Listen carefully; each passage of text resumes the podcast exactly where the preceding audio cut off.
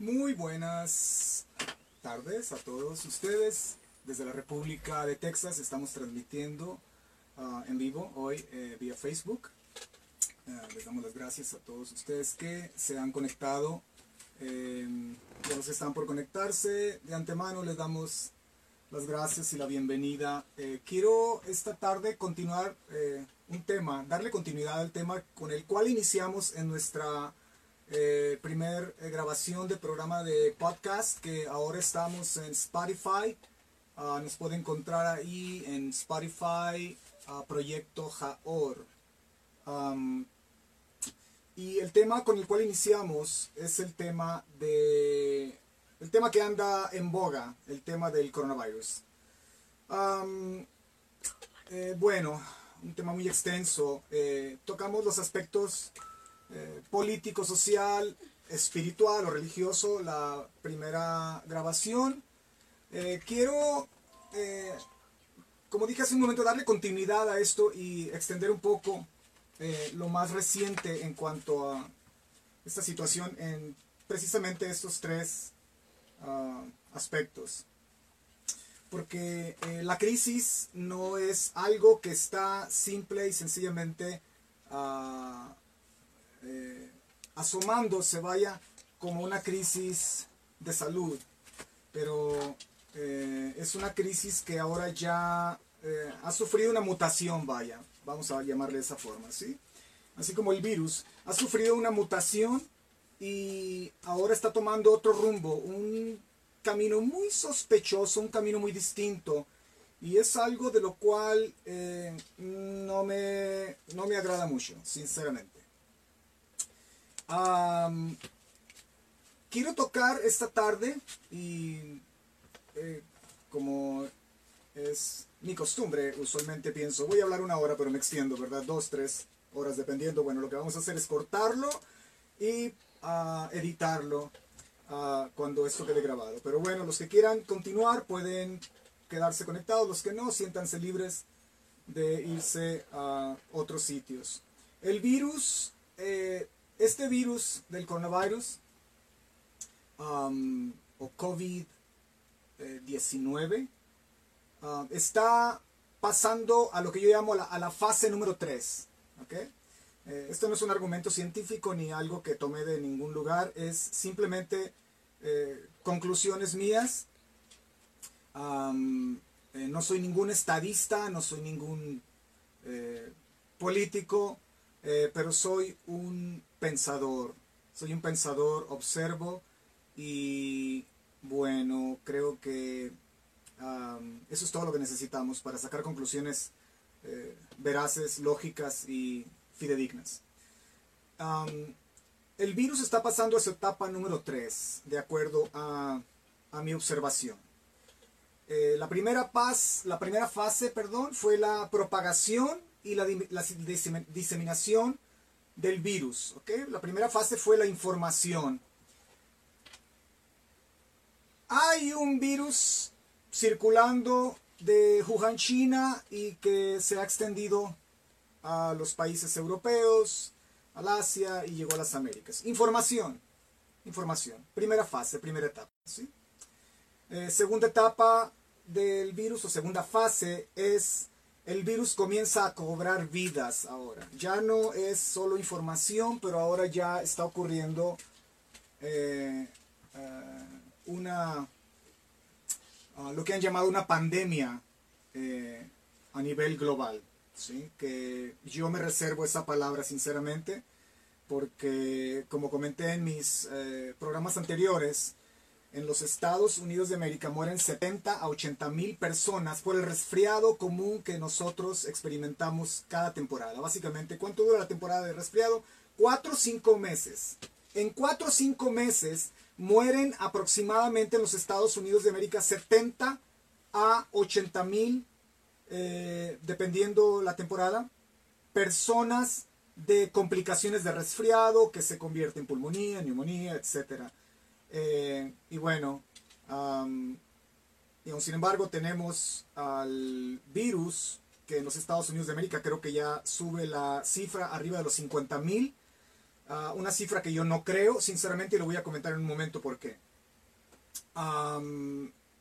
Eh, entonces, aunque cada vida es, es eh, valiosa, no minimizo el valor de las vidas que han muerto por este virus. Yo tengo un apreciable amigo mío, un estudiante mío en Seattle, Washington, que él cayó enfermo del coronavirus y muy grave. Entonces yo no niego esta realidad una vez más, no minimizo lo que está ocurriendo y no estoy en un denial, en una negación de lo que está ocurriendo. Pero creo que a este punto, eh, que, al cual yo llamo la fase 3, las cifras y las estadísticas eh, es muy posible que estén siendo manipuladas. 50 mil personas que mueren del coronavirus, de acuerdo a las estadísticas en los Estados Unidos de América hasta el día de hoy. Y increíblemente, la temporada del resfriado, el flu, está por pasar y ya van 70, 80 mil personas muertas por el resfriado. Entonces, cuando tú mides y pones esto en balanza, dices, ¿por qué? ¿Por qué no se le llama pandemia ¿Por qué no se le llama un virus mortal a la enfermedad viral del resfriado que nos visita cada año cuando mueren 80 mil, 70 mil personas y el coronavirus que ha tomado solo 50 mil? Estamos haciendo una pandemia mayor con todo este temor. Una vez más, no minimizo el grado de riesgo del coronavirus. Simplemente pongo esto en balanza y quiero que usted utilice la masa encefálica, por favor, que Hashem, que Dios nos ha dado. Nos ha dado el cerebro para utilizarlo y seamos un poco más objetivos y no tan subjetivos en toda la información que anda circulando. Ah, la tercera fase es a la que quiero llegar y desde aquí voy a desprender toda mi, eh, mi charla esta tarde. La tercera fase eh, es cuando el virus pasa a ser una herramienta del Estado. Así es. Cuando el virus ahora eh, se convierte en lo que llamamos aquí en los Estados Unidos de América, eh, the virus became the perfect storm. El virus vino a ser la tormenta perfecta. Así es. La tormenta perfecta, la cual muchas personas, particularmente aquellos eh, en el poder, esperaban para finalmente poder convencer al mundo de que hay una, un enemigo en común y que hay que unirnos y hay que, no importa las fronteras, eh, no importa eh, la religión, no, no, importa eso, no importa el otro. Y yo estoy muy, muy de acuerdo en que todos juntos, la raza humana, tenemos que luchar contra este, contra este mal que nos aqueja. Pero cuando una crisis golpea a la humanidad y esta crisis se politiza, estamos a punto de experimentar una pandemia de proporciones cósmicas aún mayor que el virus mismo. ¿sí? Por ejemplo, por ejemplo, esto ha venido a ser eh, la herramienta eh, perfecta para la Organización de las Naciones Unidas, la cual yo llamo la Organización de las Naciones Desunidas, en una forma irónica, claro. Eh, y su brazo, eh, uno de sus brazos, claro, eh, que ha mostrado que es un brazo corrupto, es la Organización Mundial de la Salud, con su director general Tedros Adhanom. ¿Quién es este individuo? ¿Quién es Tedros Adhanom? Que es básicamente el hombre encargado de eh, toda esta histeria colectiva. Tedros Adhanom, bueno, es un etíope que, bueno, si bien es cierto, hizo grandes cosas en su país, en Etiopía, cuando él fue eh, ministro de salud, sin contar también todas las eh, situaciones que se dieron a nivel político, porque recuerda, cuando estos señores pasan a una esfera de ser médicos o de ser eh, primer ministro de salud en su pueblo, en su ciudad, en su nación, vaya, y ahora llegan a las esferas altas de las Naciones Unidas, un organismo totalmente corrupto, bien sabido, antisemita. Eh, cuando estos individuos llegan al poder, eh, evidentemente dejan ver de qué madera están hechos.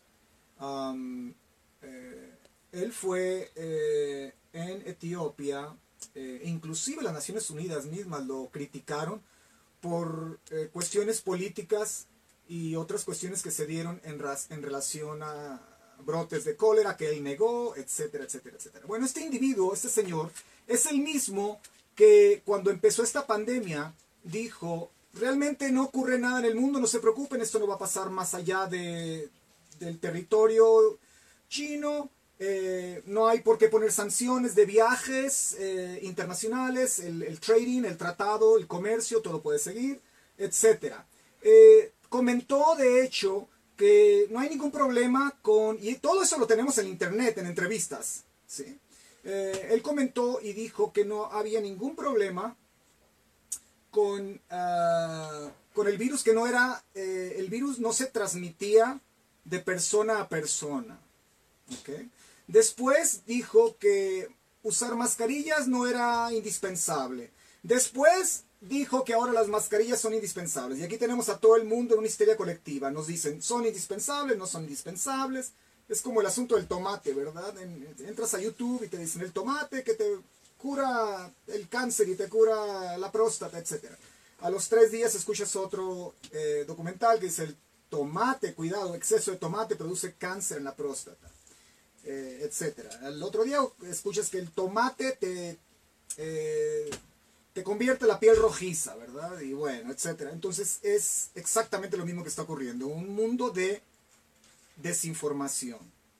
Entonces cuando a, mí las autoridades en el lugar donde vivo me dicen que tengo que usar máscara, yo discrepo mucho en eso, la verdad. No estoy hablando de anarquía o de sublevarme o de no someterme a lo que las autoridades dicen, pero dentro de mí yo estoy, eh, y no soy el único, claro, eh, yo comparto esto con muchas personas, académicos, que me dan la razón. Digo, bueno, no estoy loco, no estoy loco, eh, no soy el único.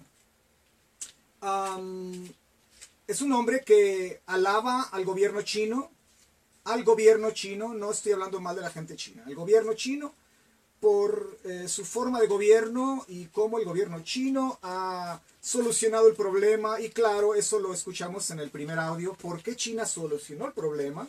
Porque fueron los creadores del problema y fueron los que ahora tienen la vacuna. Y, ¿verdad? Obviamente, eh, los chinos eh, vienen a ser el mesías del mundo ahora. Ellos producen la enfermedad y ahora tienen la solución. ¿sí? entonces, este hombre es el mismo hombre, Tedros Adhanom, el director general de la Organización Mundial de la Salud supuesta, um, que después de seis semanas le dijo al mundo que el virus realmente era peligroso. Después de seis semanas de que él, a principios de enero, se une con eh, el presidente de China y autoridades chinas y sabiendo que el virus era contagioso, se estaba pasando de persona a persona, estaba corriendo. El hombre no lo dijo, se lo guardó seis semanas, igual que China, protegiendo a China. Es el mismo individuo que alaba a China, al gobierno chino, y que no menciona y no alaba al gobierno de Taiwán. El gobierno de Taiwán, todos sabemos, la isla de Taiwán es una isla que China la, reclama como territorio chino y Taiwán declaró la independencia y ellos dicen, no, nosotros somos, somos taiwaneses, no somos chinitos, ¿verdad? Eh, y obviamente este señor Tedros Adhanom jamás ha dado un aplauso o una alabanza al gobierno de Taiwán, siendo que el gobierno de Taiwán es uno de los mejores ejemplos a seguir en cuanto a esta crisis mundial de cómo parar este virus. Claro, entonces la tendencia que estamos viendo aquí es una tendencia política. Todo esto inicia como un problema político. Inicia en un laboratorio con un plan ya diseñado, con un proyecto ya en mente y el resto de la historia lo puedes escuchar en el audio número uno de nuestro eh, primer programa que grabamos. Ah, eh, voy a mencionar la palabra que a muchos no les gusta, el hombre es un socialista. ¿ok? Y por favor, no confunda socialismo con un gobierno que da cosas a los niños pobres y que le da a todo mundo cosas y que regala cosas y que le da seguro médico gratis a todos. Y eh, no confunda el socialismo con eso. ¿ok? El socialismo es un, una ideología que ha dejado más de 100 millones de muertos, millones de expatriados. Eh, y lo único que ha dejado es, como dijo el gran Winston Churchill, miseria alrededor. ¿sí? El socialismo es la ideología de la miseria, el repartimiento de la miseria igualitaria. Lo único que reparte es miseria. Y bueno, volteamos a ver a Venezuela, Cuba, Angola y todos los países que han caído bajo el régimen, ¿verdad? Obviamente usted se pregunta, ¿y China? Bueno, China es la, el gobierno chino, es la hipocresía más grande del planeta, porque obviamente ellos al saber que no pueden alimentar a más de un billón, 200 millones de chinos, lo único, con el socialismo, claro, lo único que les queda es eh, abrazar el capitalismo para seguir subsistiendo con una ideología falsa, porque lo único que practican realmente no es eh, socialismo, sino un comunismo opresivo, tirano e inhumano. De hecho, dicho sea de paso, todo lo que usted compra en China Casi todo proviene de manos esclavas, la mayoría de ellos personas que son subversivas al gobierno chino y muchos de ellos manos cristianas, y esto lo digo para todos aquellos que son creyentes. Así es. Entonces eh, tenemos a este señor, a este individuo que representa a las Naciones Unidas, el gobierno que se pone como un ejemplo, que se quiere poner como un paradigma en el mundo para enseñarnos a nosotros, los que andamos abajo, los que estamos, los que eh, eh, andamos a pie, vaya, que nosotros somos unos estúpidos y que necesitamos un líder mundial para que nos diga cómo tenemos que hacer las cosas. Así es, somos tan, tan eh, inseguros, somos tan ignorantes, particularmente aquellos que creemos en Dios, que creemos en Hashem, que creemos en el Creador, somos personas supersticiosas, somos inútiles, de hecho, somos un obstáculo para ellos. Así es. Entonces, eh, ¿qué tenemos? ¿Qué tenemos? Eh, el, el mundo libre y toda persona que ama y defiende y vive los valores y los principios judeo-cristianos quiero que me escuche bien, por favor. No estoy hablando de la religión cristiana o de personas que dicen yo no tengo religión, tengo relación. Eh, ese es un eslogan, eso la verdad me estorba. Tienes una religión, perteneces a la religión cristiana, por favor, ¿ok? Seamos claros. Eh, o el judaísmo, que el judaísmo no es una religión, es una relación con Hashem. No, es una religión también, por favor, ¿sí? No estoy hablando de religiones aquí, hablo de los principios que emanan de el texto sagrado, lo que llamamos la Biblia, y que han sido promovidos por el judaísmo y el cristianismo. A esto me refiero por los principios judeo-cristianos, principios y valores morales que son eh, el fundamento de la sociedad del mundo occidental, del mundo libre. ¿sí? Bueno, el mundo libre y toda persona que ama, defiende y vive los valores y principios morales judeocristianos, necesitamos despertar. Necesitamos despertar urgentemente. Urgentemente. Nos están inyectando información tóxica en la gran mayoría de los medios noticiosos, ¿sí? los cuales son más eh, brazos de propaganda y adoctrinamiento para las masas. ¿Qué le hace pensar a usted? ¿Qué le hace pensar? Piense por un momento, por favor, que muchos gobiernos corruptos y mentirosos le están informando a usted con la verdad en cuanto a esta situación mundial. ¿Qué le hace pensar? ¿Por qué piensa usted que si un gobierno le ha mentido por décadas y los eh, políticos, no todos, claro, tengo un sobrino que es político y es un creyente en Dios, bella persona, eh, si me estás escuchando, Ray, saludos. Eh, es un gran hombre.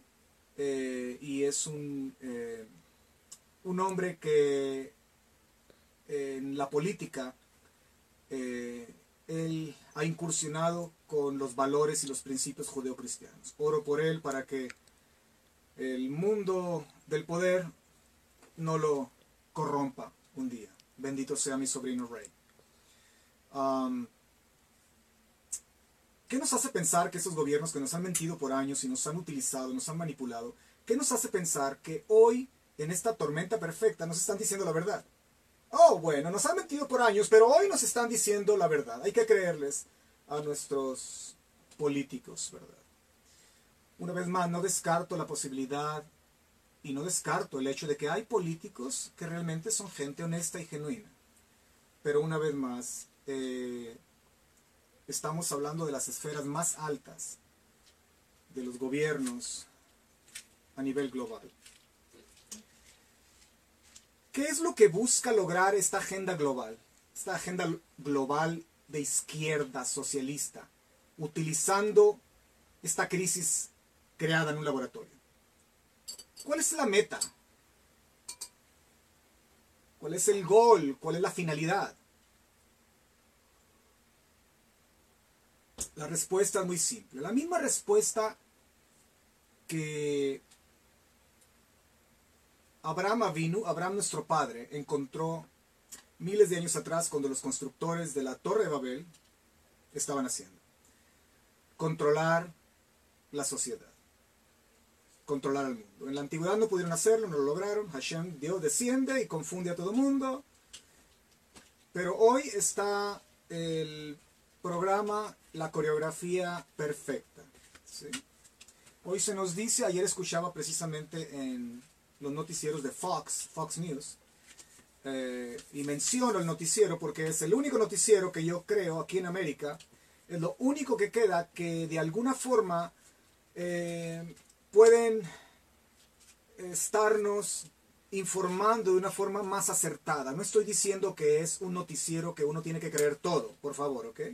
Pero dado a que ciertos individuos que trabajan en ese noticiero son eh, personas que abiertamente viven su fe, proclaman su fe, defienden su fe, eh, eso me hace ver a mí que puedo ser compatible con ellos y hasta cierto punto confiar en que lo que están informando es fidedigno y después lo investigo y confirmo que así fue. Entonces, escuchando ayer las noticias, eh, escuchaba que lo voy a leer de hecho en un momento, si me queda tiempo este, en este segmento, de cómo el paradigma de la Torre de Babel eh, no solamente es un paradigma, es una introducción en una generación, nuestra generación, es una introducción del sueño de las edades. Controlar el hombre por el hombre, controlar una sociedad. Y la forma más eficaz de controlar al hombre es a través del miedo, a través del terror, a través de la exageración, a través de manipular cifras, a través de manipular información. Y Adolfo Hitler, y que su nombre sea borrado y extirpado de la historia, dijo en una ocasión, una mentira grande siempre va a ser más poderosa que una mentira pequeña. Repítela, repítela, repítela y eventualmente el mundo la creerá. Ah, ah, tenemos algo que aprender de don Adolfo, ¿verdad? así es. Y esto es lo que ha estado ocurriendo. Información tóxica, información tóxica. Y ese es el momento perfecto donde ayer escuchaba en los noticieros con eh, Tucker Carlson eh, en Fox, en inglés, ah, donde él hablaba, eh, estaba entrevistando a un, eh, a un individuo, un experto, vaya, donde en realidad hoy en día nos están espiando, nos espían en este momento, yo tengo la cámara de mi computadora aquí, es bien sabido que a través de la cámara me están espiando. Hola. nos espían a través de drones. Nos espían a través de satélites, nos espían a través del celular, nos espían a través de WhatsApp. Todo lo que envías en WhatsApp, ellos saben que estás hablando. Entonces, es bien sabido que Google es un compañero fiel de toda esta agenda. YouTube, eh, y vamos a ver las, eh, las ah, atrocidades al ataque a las libertades de expresión que están ocurriendo en un momento. Yo personalmente he sido víctima de esa libertad de expresión. A mí me han cancelado ya videos, ¿sí? Porque me atrevo a decir cosas que para ellos son eh, posiblemente crimen de odio, posiblemente eh, estoy promoviendo uh, eh, una sublevar al pueblo, etcétera, ¿verdad? Nada de eso. Pero qué interesante que estos mismos individuos perversos no están dispuestos a suprimir videos pornográficos, a suprimir videos de cómo hacer una bomba, a suprimir videos de toda la basura del mundo islámico, todo lo que, eh, lo que eh, eh, imponen en las mentes de la violencia y el terrorismo, no están dispuestos a cancelar todos esos videos. Qué, interesante, cuando eso sí es tóxico y nocivo. Entonces, el mundo entero tiene que definitivamente unirse contra un enemigo en común. Un enemigo en común. Las Naciones Unidas o desunidas tienen un enemigo en común. China comunista tiene un enemigo en común. ¿Cuál es el enemigo común? El enemigo común somos usted y yo. Somos todas las personas somos todas las personas que amamos, atesoramos, promovemos, y es por eso que me han cancelado videos en YouTube, porque simplemente estoy hablando de los principios y valores del texto sagrado, de la, de la Biblia, algo que puede ser de beneficio para el mundo, soy ahora censurado, increíble. Soy un hombre peligroso. ¿ya? Y esto es el inicio de, de lo que puede llegar a ser en un futuro una persecución masiva de personas que estamos dispuestos a todo con el fin de transmitir el mensaje que Dios da al mundo. El mensaje de que todo mundo tiene que regresar a casa un día. Y la única forma de regresar a casa con el Creador es a través de el arrepentimiento, Teshuvah, y hacer una vida justa y agradecer lo que Dios ha hecho por la humanidad a través de lo que hizo en la persona del Mesías sufriente, Yeshua el bendito, al cual en la cristiandad conocen como Jesús. Así es. So, el mundo entero tiene que unirse entonces. Hay un enemigo en común, el cual es la antítesis del socialismo, del humanismo del ateísmo, del agnosticismo. ¿Quién es este enemigo? Todo aquel individuo, todo aquel individuo, sea una persona eh, como yo, sea una persona como usted, sea una persona que para muchos es ordinaria, sea un campesino, sea un médico, sea un abogado, sea un lavatrastes, sea un presidente, sea un alcalde, sea un senador, etc. Todo individuo que promueva, defienda y proteja los principios y valores judeo-cristianos, todo individuo, sin importar la posición, que proteja, defienda y promueva esos principios y esos valores morales, ese es el enemigo número uno de esta sociedad actual y del organismo que se hace llamar la ONU. Y permítame entrar en este momento en, en un personaje que yo sé que les estorba a muchos, pero déjenme completar mi comentario acerca de este personaje. Sea justo. No me, no me, no me, no me, no me cambie de canal. Uno de esos individuos que promueve, protege y está preocupado por preservar los principios y valores judeocristianos. Es el presidente actual de los Estados Unidos de América. Ah, yo sé que muchos van a aplastar el botón, se van a ir, ¿verdad? Ok, no me importa, pueden hacerlo. Pero si usted me deja terminar, vamos a llegar a un acuerdo. El presidente Trump, muchos le podrán llamar Hitler, muchos le podrán llamar racista, muchos le podrán llamar bocón, muchos le podrán llamar, eh, etcétera, cualquier adjetivo, ¿sí? Eh, la verdad, yo no estoy interesado en saber en lo que la gente habla de él. Para mí, mi interés es en lo que él hace o lo que está haciendo en la nación americana y alrededor del mundo. Eh, le doy gracias a esas personas que están siendo tan maravillosamente educadas y que me están enviando esos eh, comentarios. Eh, créame, señor, no es, no es agresivo para mí. Muchas gracias por ese comentario. Wow, yo no sabía que existía gente tan bella en este mundo hasta ahora. Gente tan educada. Gracias, muchas gracias. pero déjenme hacer una pregunta. ¿No se le hace extraño a usted que en los noticieros, eh, y me refiero a los noticieros eh, manipulados, nunca se le acredita ninguna acción noble, moral y justa al presidente de los Estados Unidos, Donald J. Trump? Nunca. Yo creo que si él encontrara la cura para el coronavirus, el cáncer, eh, el SIDA, etcétera, etcétera, etcétera, yo creo que nadie lo reconocería porque ha habido tanta información como dijo Hitler. Repite esta mentira una y otra vez y otra vez y otra vez o manipula la mentira y eventualmente el mundo la creerá. So, déjame nada más eh, terminar mi punto. Acciones morales que tienen su origen en el mundo del alma, en el mundo espiritual. Sinceramente, a mí no me interesa que un presidente diga algo.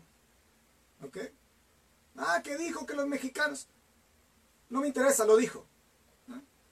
Oh, no me interesa que diga algo contra los musulmanes. Los musulmanes terroristas no me interesa, la verdad, no estoy interesado en eso. A mí lo que me importa es, como dice el texto sagrado, que debemos de orar por ellos, no para que diga cosas bonitas para los mexicanos o para los musulmanes o para los homosexuales o para lesbianas, ¿ok? A mí lo que el texto sagrado me enseña es, sea Obama o sea presidente Trump o sea Hillary Clinton, que venía con una agenda totalmente inmoral, socialista, a mí lo que me preocupa es que ese presidente preserve los valores morales y espirituales que emanan de una sociedad libre y una sociedad civilizada, los cuales emanan de la Biblia. ¿Ok? Bueno, me importan sus acciones. Eh, las cuales el presidente Trump ha promovido. De hecho, él prometió defender todos estos principios y valores en su candidatura y los ha estado llevando a cabo.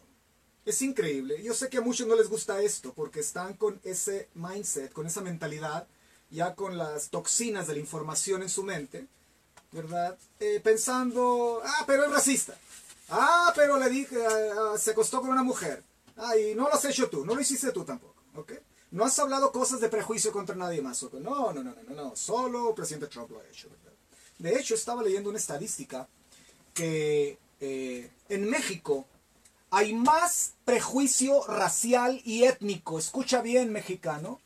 Hay más prejuicio en el ADN del alma del mexicano que en los Estados Unidos de América. Gústete o no esta noticia. Tengo los, eh, puedes escribirme a Messenger, te envío la información de dónde tomé esta información de un diario mexicano eh, veraz. Y eso lo hemos sabido. Nunca te has puesto a preguntar por qué en México tenían esos letreros que hasta la fecha existen en algunos lugares, que decían, nos, nos reservamos el derecho de admisión. nos reservamos el derecho de admisión. Y en muchos de esos lugares, bueno, como lo ven a uno con una apariencia mediterránea, europea, uno tiene acceso a ciertos lugares, pero cuando ven a un indígena ¿Qué ha hecho México con los indígenas? ¿Qué ha hecho? Les ha dado prestaciones, les ha dado, eh, aquí como el derecho de tener grandes reservaciones, les ha dado, eh, ellos son, aquí en Estados Unidos son exentos, los nativos americanos son exentos de impuestos, tienen el, el servicio médico gratis, tienen, y usted podrá argumentar un millón de cosas, ¿ok? Pero lo cierto es que en México hay más prejuicio racial y a personas que por tener un color distinto, y usted sabe mexicano, de lo que le estoy hablando, ¿verdad? En México no se tienta en el corazón para, si una persona sale morenita, le dicen el negro, el chapapote o el, ¿cómo le dicen? El, petróleo quemado y... Atrévete a decir algo así aquí a una persona de color de negrito. Increíble, ¿verdad? ¿Sabías tú que en México, México expulsó a miles y miles y miles de chinos eh, hace aproximadamente 70, 80 años atrás? aproximadamente. ¿Sabes por qué mexicano? ¿Sabes por qué hispano? Porque eran de ojos rasgados. Y el edicto era que toda persona de ojo rasgado tuviera que regresar a sus países de origen cuando eran mexicanos, eran chinos mexicanos. La noticia no salió en, en, los medios de comunicación, claro, porque ellos no, no te informan, te desinforman. Recientemente, recientemente, acaban de regresar sobrevivientes, cientos de chinos mexicanos que aún preservaban la lengua mexicana, que habían sido expatriados por el pecado de ser chinos por el gobierno mexicano, regresaron a México a reunirse con sus nietos, bisnietos, sus, muchos de sus hijos ni vivían ya. Así es. Entonces, cuando tenemos la crisis de la frontera en Guatemala y Chiapas, yo tengo casos registrados aquí en mis archivos por veintenas de todos los centroamericanos que han sido violadas, que han sido forzados, que la inmigración mexicana, ¿qué no ha hecho con ellos? La Federal de Caminos. Oh, pero Donald Trump es racista y los blancos son malos, ¿verdad? ¿Qué mentalidad tan más equivocada? Es increíble. Continúa perpetuando esa mentalidad a tus hijos, de que los blancos son malos y que nosotros somos las víctimas. Y lo único que vas a tener es lo mismo que hemos tenido por 500 años de conquista. Déjame darte una pequeña lista de los actos morales los cuales le estorban a las Naciones Unidas. ¿Ya? El derecho a la vida. El derecho a la vida, no al aborto. Presidente Trump, el único presidente que se ha atrevido a firmar órdenes ejecutivas de tal envergadura que tiene temblando al Planned Parenthood, que es una clínica que supuestamente bueno, claro, hace cosas buenas, ayuda a las mujeres con eh, ultrasonidos y cosas eh, de labor social, ¿verdad? Médica. Pero ha sido la clínica que ha sido responsable por millones y millones de muertes. Y muchas de sus conversaciones clandestinas de cuánto valen los pedazos de brazos, de órganos de un fetito, están en YouTube. No es algo que estoy inventando ni sacándome de la manga. Y esos videos no los censuran impresionantemente. Presidente Trump, provida, no al aborto. El niño es un ser humano. Cuando una mujer embarazada se le pregunta, ¿cómo está tu niño? Estás hablando de otra identidad. ¿Cómo está el bebé? No te preguntan, ¿cómo está la masa de pelos con hueso y ligamentos? ¿Cómo está el niño? por intuición, por lógica, por naturaleza, sabemos que es otra identidad que aún depende de la madre, pero que eventualmente va a llegar a ser un ser independiente como tú y yo. Proteger el matrimonio. Dos, proteger el matrimonio tradicional y normal. Y digo normal porque un matrimonio entre homosexuales no es matrimonio. La palabra matrimonio viene de la palabra matri, que viene de mater, de madre, de latín, y viene a su vez de matrix, que es matriz. En un matrimonio homosexual no puede haber matriz, no hay matriz. Entonces no es matrimonio, no defina matrimonio como matrimonio homosexual, porque no es matrimonio, no hay matriz. Dos lesbianas, hay dos matrices. No puede ser matrimonio. la agenda política del matrimonio homosexual. Y no me tome a mal. No odio a los homosexuales. De hecho, tengo un amigo homosexual en Ciudad en México. Crecimos juntos. Tuve otro amigo, crecimos juntos. Sí, gran amigo. Cuando él murió, me dolió, yo lo lloré. No tengo ningún problema con mi vecino siendo homosexual o mi vecina siendo... No tengo ningún problema con ello. De hecho, eh, hay homosexuales que son personas muy educadas, muy, muy respetuosas, tienen su vida aparte. Pero el problema que me estorba es la politización. La politización de un instinto sexual. Donald Trump ha parado en una forma impresionante la política homosexual. Hoy en día, si Hillary Clinton hubiera ganado, hoy en día yo hubiera seguido la misma, política inmoral del presidente Obama. El presidente Obama, su último esfuerzo por dejar una nación eh, ejemplo en el mundo, ah, progresista, ¿verdad? Que se avanza con la modernidad. Él quería imponer que en todos los lugares públicos y escuelas públicas hubiera un solo baño para todos. Eso quiere decir que hoy día yo tuviera que entrar a un baño en Walmart, en Target o en cualquier lugar con mi hija de 14 años, con un garrote en la mano, porque yo no sé qué clase de perverso va a haber en ese baño. Qué bella legislación, ¿verdad? Presidente Trump dice, no, esto es inmoral, no es correcto. Para aquellos que lo acusan de loco y de disparatado. Otro punto muy importante, él dijo no a la islamización de América. Hillary Clinton quería traer 375 mil, creo, aproximadamente 375 mil visas para musulmanes de todos los países musulmanes. Claro, vénganse todos, ¿verdad? Un mundo sin fronteras y Estados Unidos puede, es el welfare, es el, ah, la asistencia social de todo el mundo, no se preocupen, aquí pueden venir. Y no importa si no aprenden inglés, no importa si no asimilan la cultura, no importa, no importa. Ustedes vengan y Estados Unidos les va a dar todo gratis. Como Europa, ¿verdad? Y ve Europa lo que está sucediendo. Se dice que si Alemania y Austria continúan en la misma situación en que van, siendo ya islamizados, en 20 años Alemania y Austria cesan de existir en la forma en que conocemos a estos países hoy día y van a venir a ser países extremistas musulmanes. También tengo amigos musulmanes. No estoy criticando a los musulmanes, estoy criticando la agenda política en este caso. Presidente Trump dice no. Oh, es racista. Oh, es racista. ¿Se ha dado cuenta? Para todo, cuando ya no queda un argumento, cuando ya no puedes discutir o debatir con personas en una forma respetuosa, en una forma amigable, antes se podía debatir, recuerdo, con personas acerca de política. Hoy no. Hoy no. Hoy es un estúpido, no sabes nada, eres un ignorante, particularmente si eres religioso. ¿Ya? Pero ellos son los que tienen la razón y siempre que tu argumento es contundente, fuerte, eh, que es científico, vaya, y que es con sentido común, histórico, que puede ser probado con evidencias.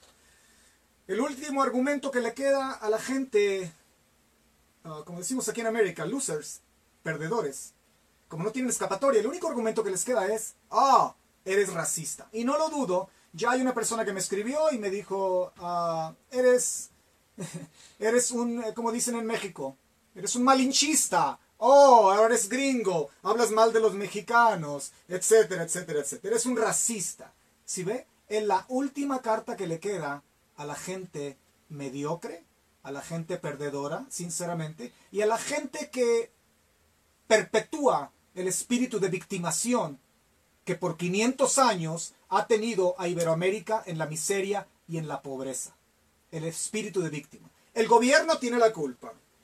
Los blancos, los gringos tienen la culpa. Sí. Oh, Brasil y Chile están superando la economía mexicana. Oh, ellos tienen la culpa. Los argentinos tienen la culpa porque son muy pesaditos, se creen e-, europeos. Eh, todo el mundo tiene la culpa. Get over it. Vence eso. Vénselo. No transmitas esa maldición del espíritu de víctima a tus hijos. Por favor, es un gran mal que les haces. Ve el problema dentro de ti mismo. Soluciona el espíritu de víctima. Ve a la escuela, estudia, trabaja, ahorra, pone un negocio, estudia el texto sagrado. Y esto va a traer grandes cambios de mentalidad a tu vida. Grande cambio de mentalidad, grandes repercusiones en el mundo, en el mundo de lo físico, en el mundo de, lo natural. Se va a proyectar. So, otro valor, eh, los jueces. Los jueces. Por si no sabía usted, presidente Trump ha nominado a cerca de 200 jueces eh, locales, estatales, federales, en toda la nación. De los jueces depende mucho el curso de una nación. Cuando en el 2016 presidente Trump ganó las elecciones, hubo un punto que mucha gente no consideró. El punto más importante por el cual presidente Trump debería o debía de ganar las elecciones era porque el próximo presidente del país iba a estar encargado de nominar a jueces en la Suprema Corte de Justicia, los cuales son nominados de por vida. Una vez que están en el poder, el poder es de por vida. Ok.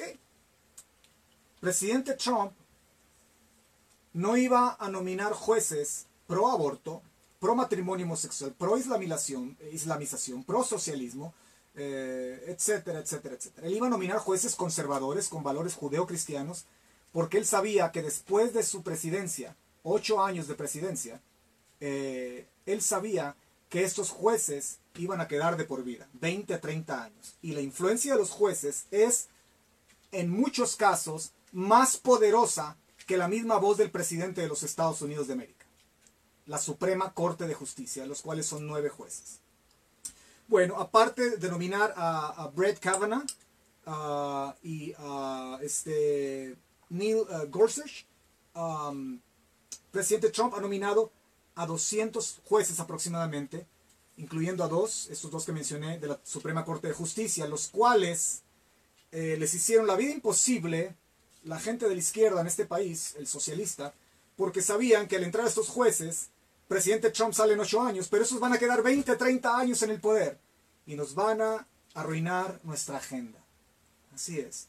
Eso quiere decir que si cuando presidente Trump entra, eh, salga del poder y si entra un presidente que tiene la misma agenda de Obama o Hillary, una agenda inmoral, eh, y tratan de imponer un baño otra vez para todo el país en lugares públicos, la Suprema Corte tiene el poder de decir no, de parar al presidente y decir no. Mira lo que acaba de hacer el presidente Trump. Nos ha dejado entonces en la Suprema Corte de Justicia y en otros estados, en cortes federales y estatales, a jueces que tienen el poder para darle esperanza a nuestros hijos en este país, que puede aún este país ser y continuar siendo una luz, un beacon, una luz en el mundo de los principios y valores judeo-cristianos. ¿Ok?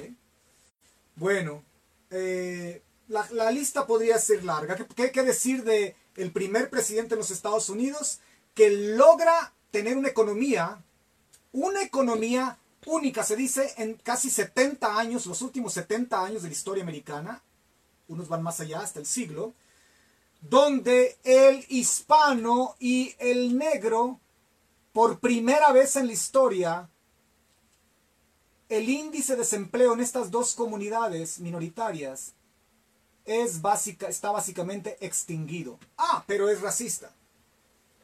Es racista. ¿Por qué no eh, eh, para esta prosperidad en esas dos comunidades si es racista. Después de todo, si prospera el hispano y el negro, van a mandar a sus hijos a las universidades y les van a, los van a, van a ser los futuros líderes en el poder. No, no, no, no hay que darles prosperidad a los hispanos y a los negritos. Pero es la primera ocasión que la comunidad, y estas son estadísticas que están por todos lados, veraces, fidedignas, es la primera vez que el hispano y el negro viven vidas solventes en los Estados Unidos prósperas y el índice de desempleo casi nulo. Casi nulo.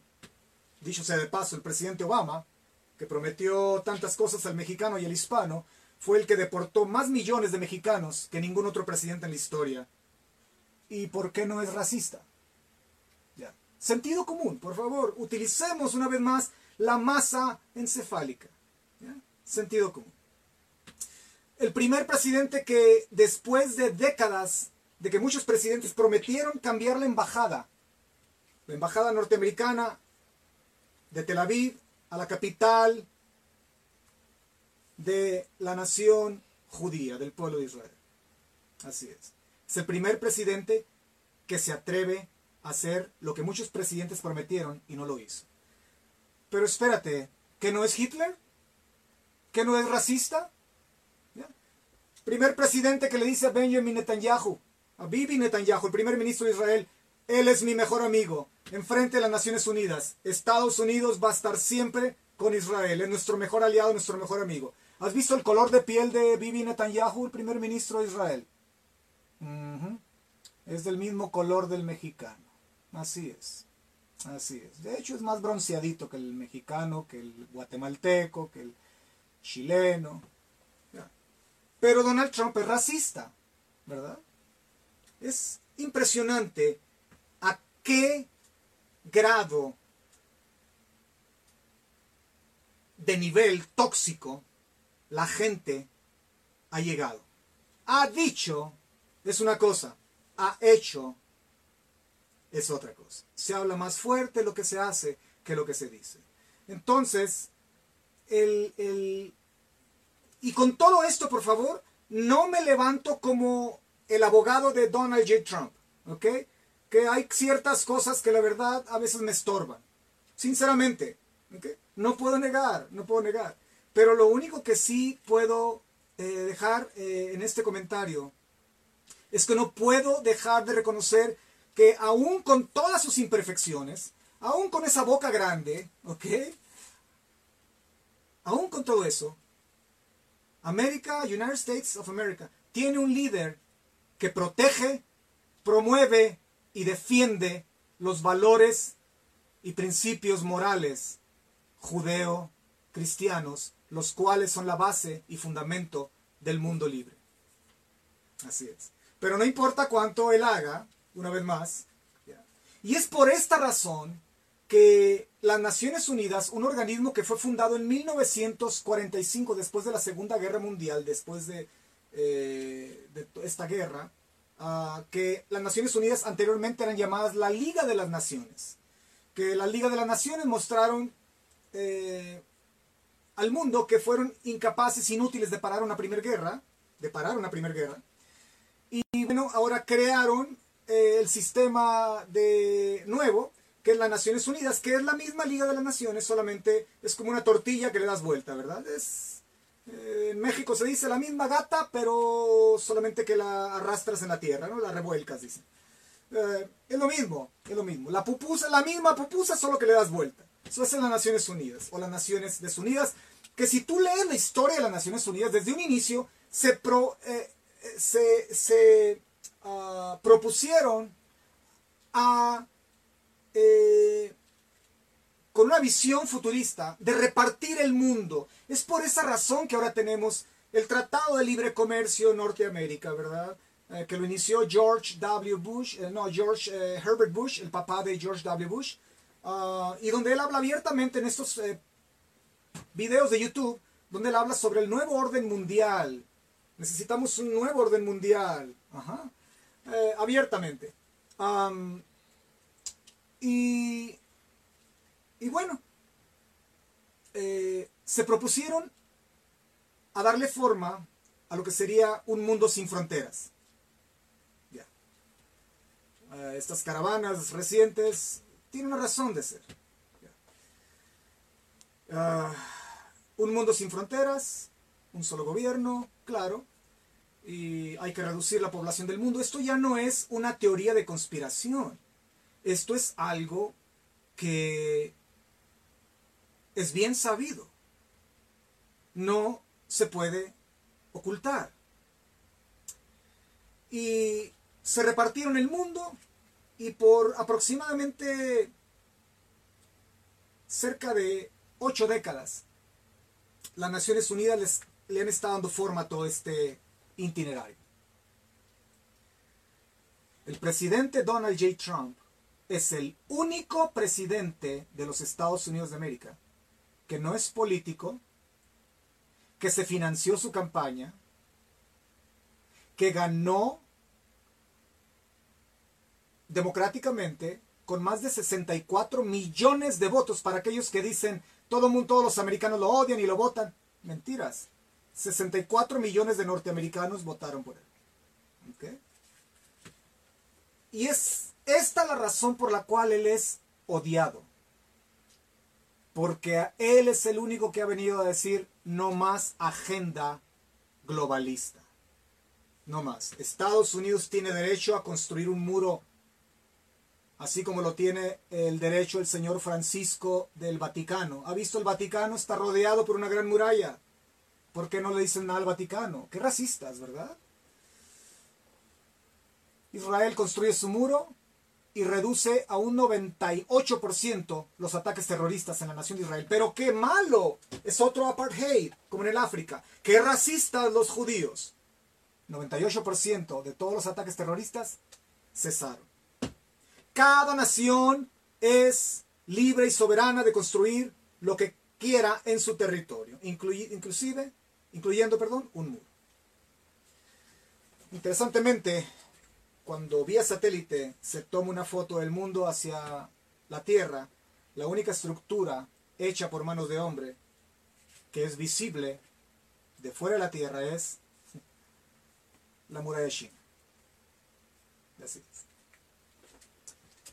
Pero los blancos son racistas. Donald Trump es racista y es malo. Muy malo. al grado que va a hacer campos de concentración y se va a comer a tus niños, los va a quemar, les va a sacar los ojos. Es malo. Termino con esto. En mi comentario del presidente Trump. Si él es Hitler y él es racista, entonces, lo primero que él tiene que hacer es tomar a todos sus consejeros que lo rodean, que un 35-40% son judíos, sea Miller, sea el abogado Jay Sekulov, eh, sea Kushner, su yerno, que es el, eh, uno de los consejeros de él. Y dicho sea de paso, va a tener que agarrar a todos estos individuos, y incluyendo a su hija Ivanka, que ella se convirtió a la fe judía y se casó con un judío observante, Kushner, dándole hijos judíos. Entonces, él va a tener que tomar a toda esta gente, a su hija Ivanka, a su yerno, a sus nietos que juegan en la oficina oval, y los va a tener que meter en un campo de concentración y luego quemarlos para hacer jabones y venderlos, dado que él es un economista y él es un hombre avaro y bueno, con la industria del jabón deja dinero, ¿verdad? Permíteme usar un poco de ironía. Así es. Si él es Hitler, porque él fue el primer presidente en los Estados Unidos que a la primera comunidad que invitó a la Casa Blanca fue la comunidad judía ortodoxa y les dijo, quiero que me hagan una cocina kosher, una cocina para cocinar eh, alimento apropiado a la manera que lo estipula el libro de Levíticos en la Biblia y la eh, tradición rabínica. Pero él es racista. Muy mal, muy mal. Entonces, la ONU odia a nuestro Dios, odia nuestros principios morales. La ONU odia no al Dios del mundo, odia al Dios de Abraham, Isaac y Jacob, al Dios de Israel. A ese Dios. Para la ONU, erradicando a Dios del mundo, podrán establecer el sueño del hombre, del, del, del hombre, del rasha, del hombre malo, ¿Cuál es el sueño del hombre malo? Un mundo sin Dios, donde nosotros podamos ser el centro del universo y controlar al hombre por el hombre. ¿sí? ¿Y qué significa este mundo sin Dios? Bueno, el mundo sin Dios es la piedra angular, es el fundamento y la base del socialismo, del ideal, del ideal socialismo sin alma. Ah, el socialismo es darle comida a la gente, es darle, es ayudarle, darle televisión gratis, darle esto, darle celulares, darle Medicare, ajá. ajá. Y como mi gran amiga, mi gran amiga, una anciana, ya mayor de ochenta y algo de años, que ella nació bajo el régimen batista de Cuba, que era un régimen corrupto, claro, ¿eh? pero al menos la gente tenía libertad en Cuba de expresar, de hablar, de hacer, de tener su negocio, de crear, de innovar, de poseer. Llega Fidel Castro con su promesa y Fidel Castro me dice, mi gran amiga, Ana, me dice la señora Ana, sí me dice, recuerdo yo era joven y yo participé en las revueltas a favor de Fidel. Fidel fue muy inteligente, lo cual Chávez le falló.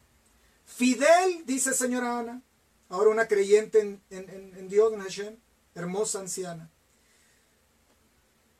Fidel conquistó al pueblo cubano porque le dio, le dio, le dio, le dio una batidora, una estufa, un costal de harina.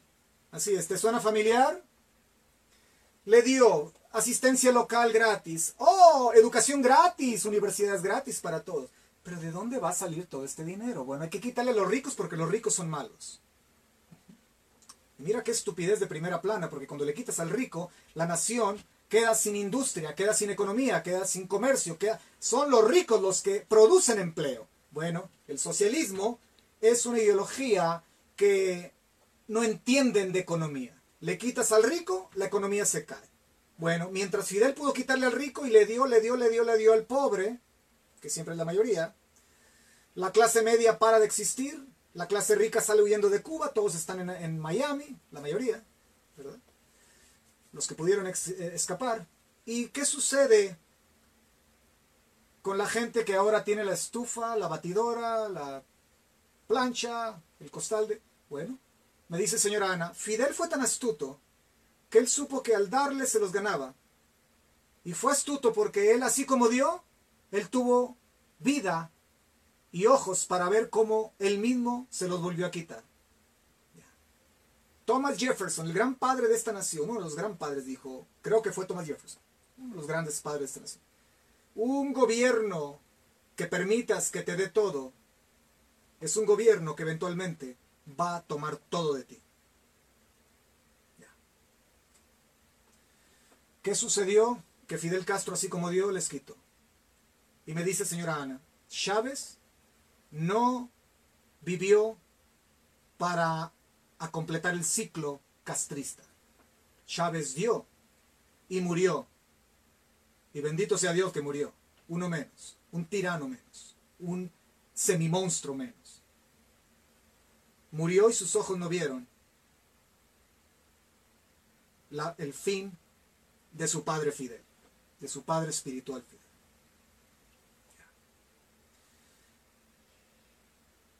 La ONU odia los principios morales, los valores que nosotros promovemos de la palabra de Dios. Nos odian. Y esa es la idea, establecer un mundo sin Dios. So, la pandemia, entre comillas, es la tormenta perfecta entonces para una oportunidad única que tiene esta organización que no es otra cosa más que la Torre de Babel 2020 o 5780 del calendario hebreo. Así es. Quiero mencionarles, eh, quiero mencionarles rápido a qué grado está llegando esta situación.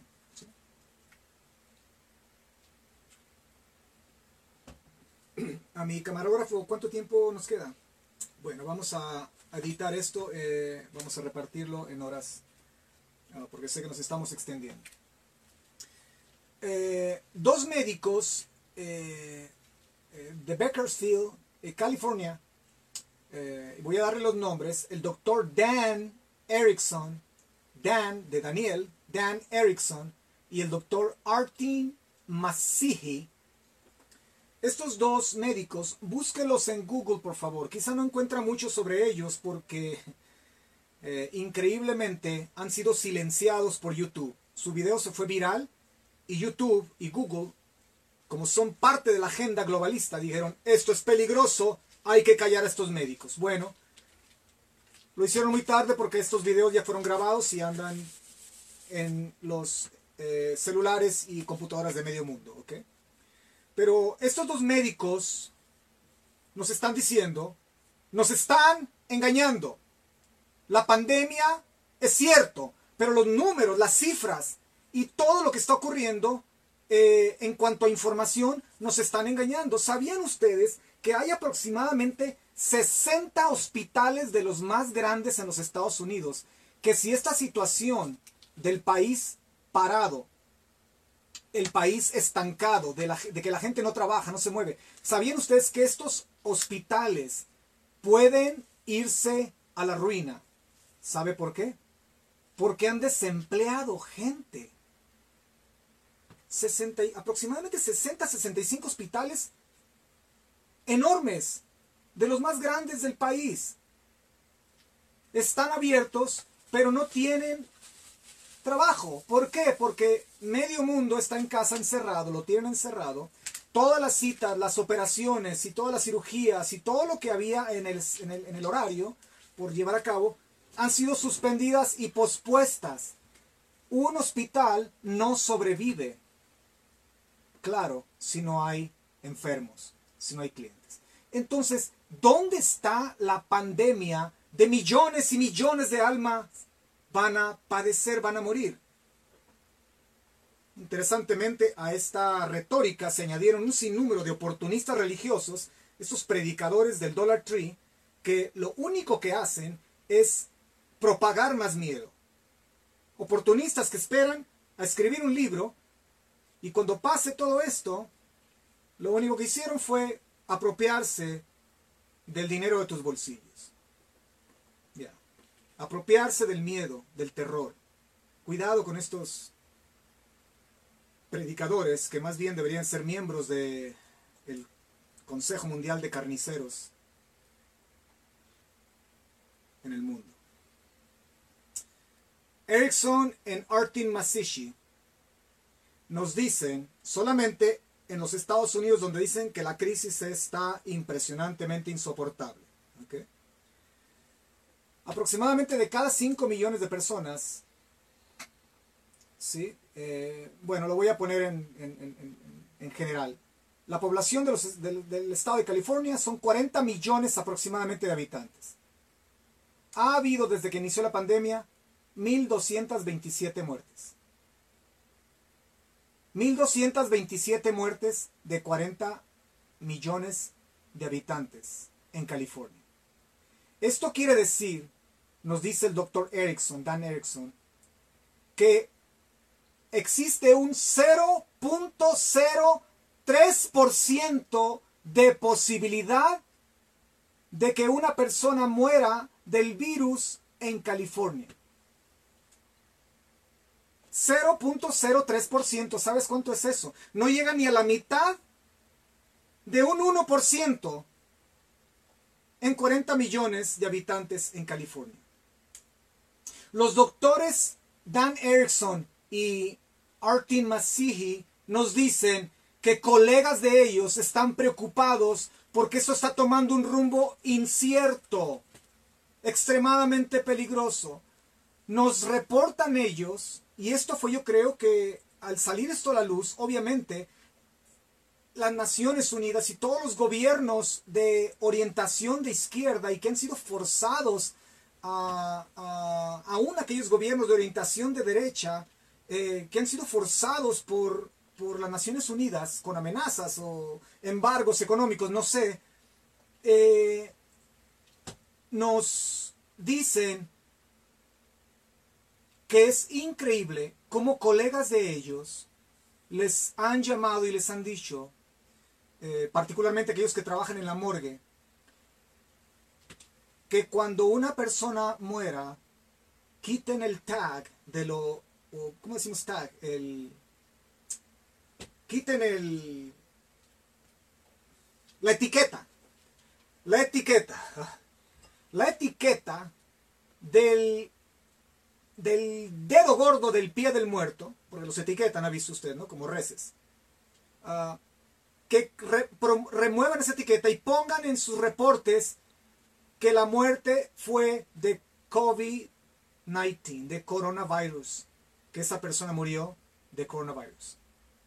Y esto es la gota que derramó el vaso y esta es la razón por la cual el doctor y expertos en el tema, Dan Erickson en Artin Masiji de California, subieron a YouTube este video. Alcanzó, creo, arriba de 5 millones de, viewers, de personas que lo estaban viendo, visitando el, el video. Se fueron viral. Y YouTube y Google dijeron, no, nos van a arruinar el plan. Y censuraron el video. Censuraron el video. YouTube censuró el video. Así es. Muchos han sido silenciados, como Dennis Prager. Eh, muchos han sido silenciados por hablar la verdad.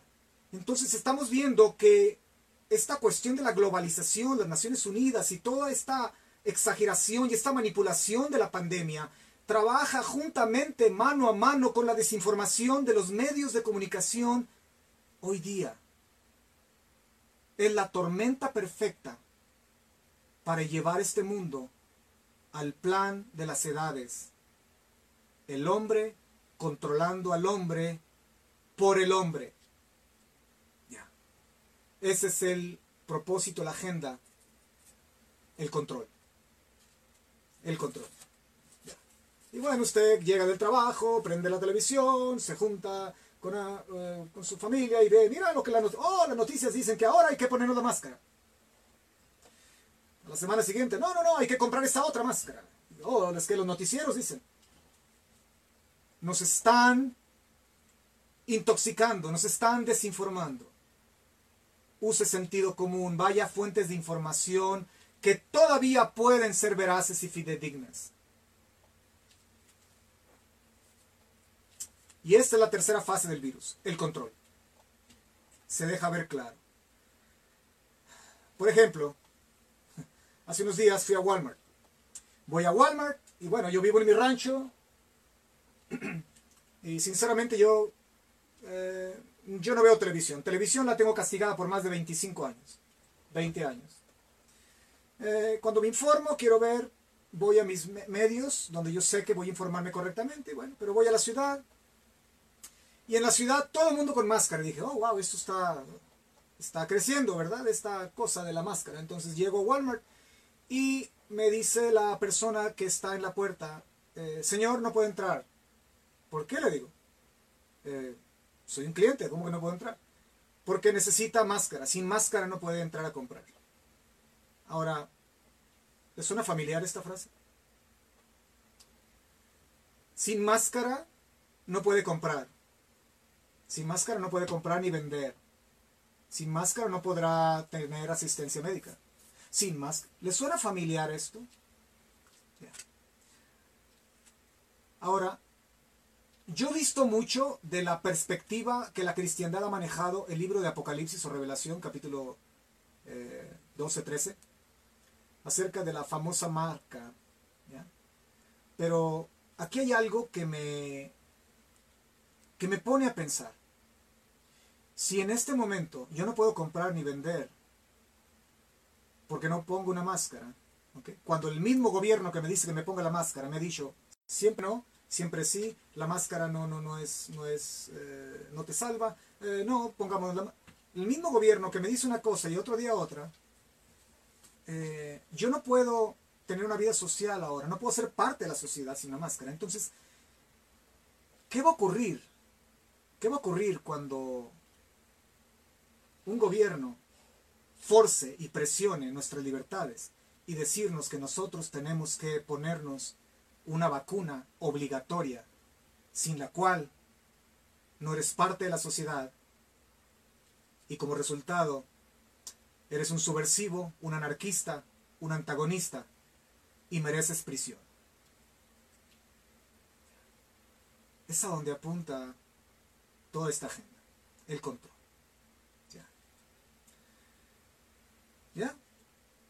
Una vez más, no estamos negando la crisis, pero mis preguntas son muy genuinas. Soy un pensador.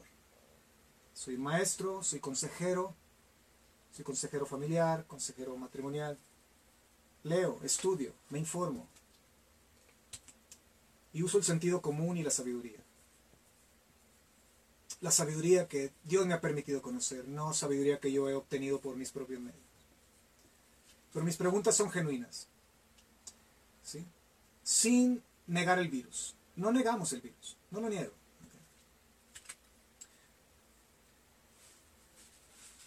Como tampoco niego que hay más muertes por resfriado común. Y interesantemente nunca nos han dicho hay que ponerse en cuarentena cada año cuando venga la temporada de flu porque mueren 70, 80 mil personas de resfriado. Mis preguntas son muy genuinas, son sinceras. Por ejemplo, una pregunta que yo he tenido constantemente.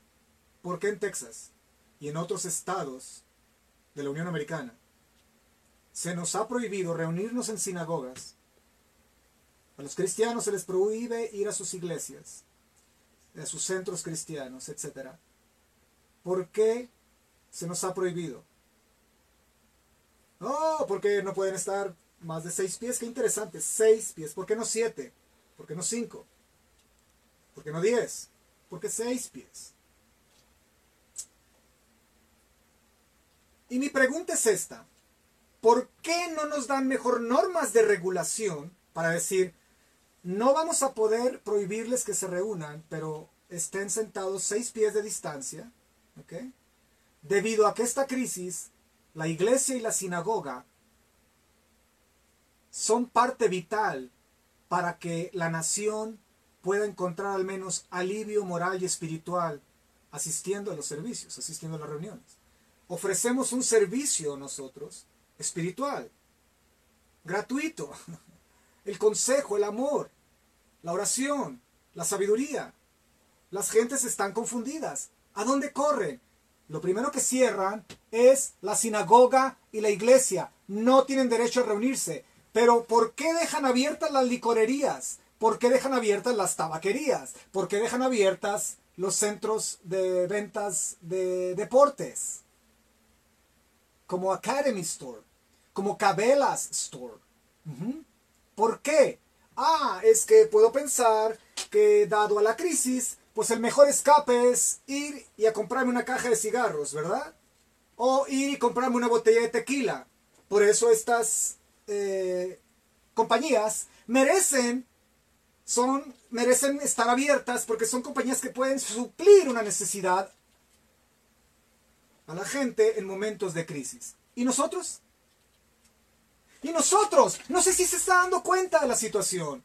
No sé si se está dando cuenta de la situación. A nosotros nos prohíben. ¿Por qué no nos ponen los mismos requerimientos, las mismas restricciones que le ponen a la licorería, por ejemplo. La licorería sigue abierta, pero hay que hacer línea y hay que estar seis pies de distancia y entran tres y luego salen otros y entran otros tres. ¿eh? Hay eh, para lavar tus manos a la entrada, al salir, tu máscara. Bueno, ¿por qué no nos dicen lo mismo a nosotros?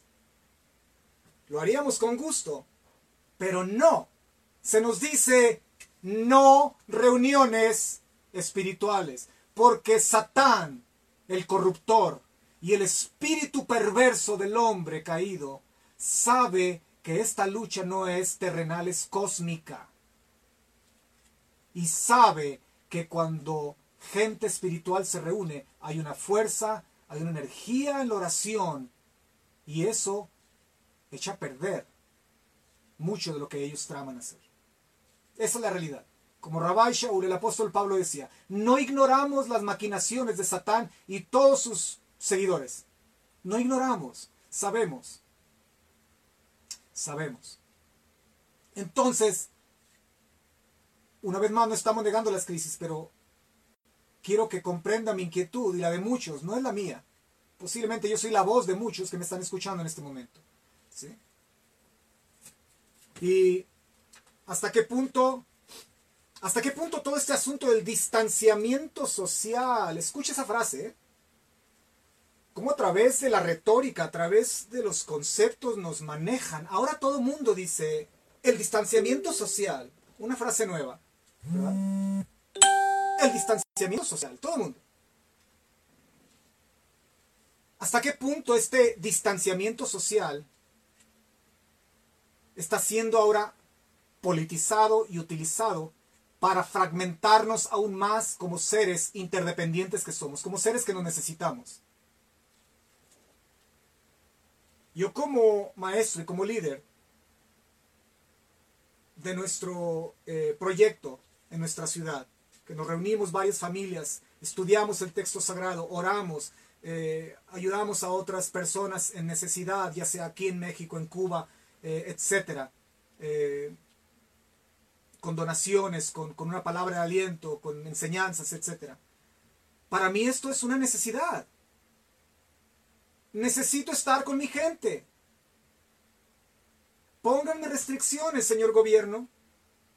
Pero no nos cierren las puertas de nuestra sinagoga, de nuestra casa de estudio, de nuestra quejilá, de nuestra congregación, de la iglesia. No nos cierre las puertas. Eso smells fishy, como decimos en inglés. Huele a pescadito, huele como apesta pescado, huele mal. Y dicho sea de paso, en Estados Unidos de América es nuestro derecho. La Constitución nos dice que uno de nuestros derechos primarios es el reunirnos para cuestiones de culto, sin importar qué esté ocurriendo alrededor. Y yo podría decir entre paréntesis, incluyendo esta histeria colectiva del coronavirus. Es nuestro derecho constitucional.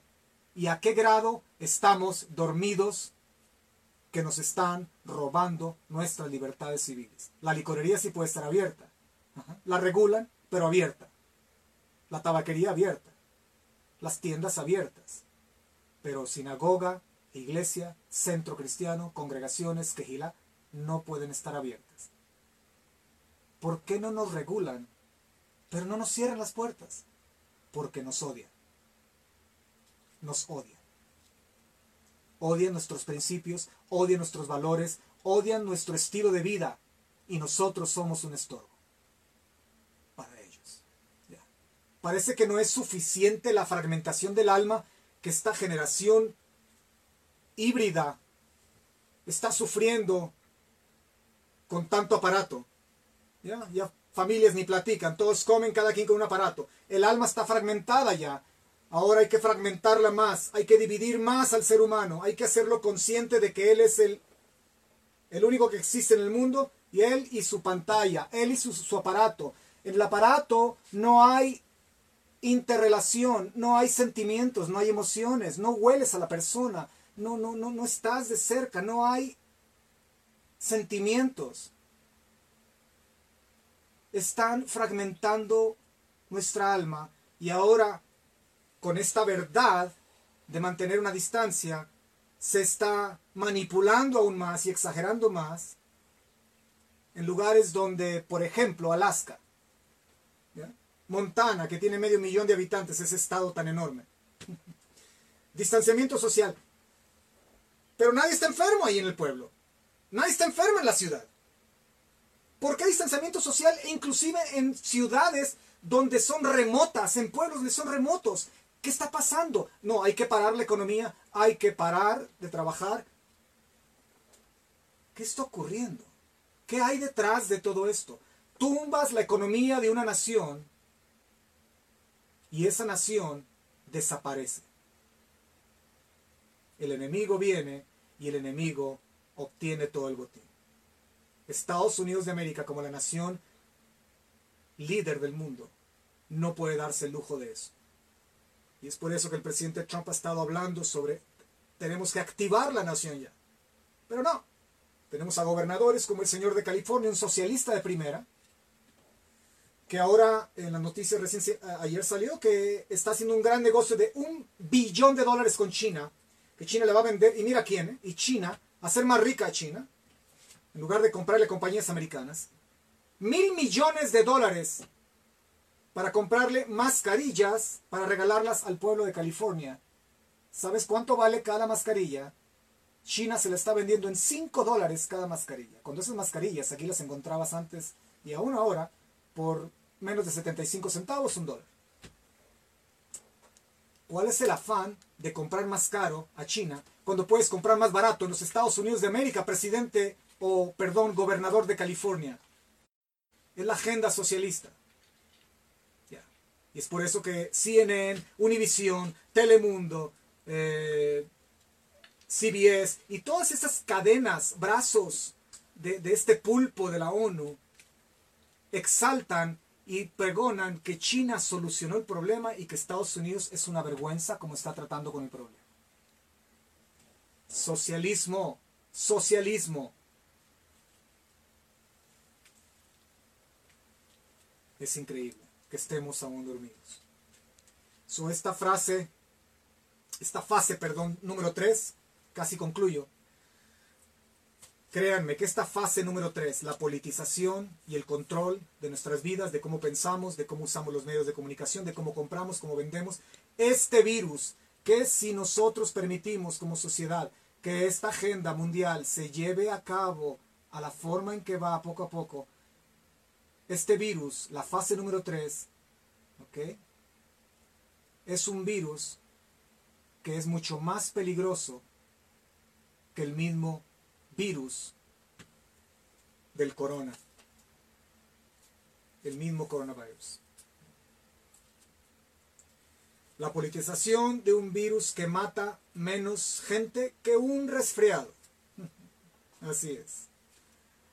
Mata menos gente que un resfriado. Que un resfriado común. ¿Qué va a hacer usted? ¿Qué voy a hacer yo?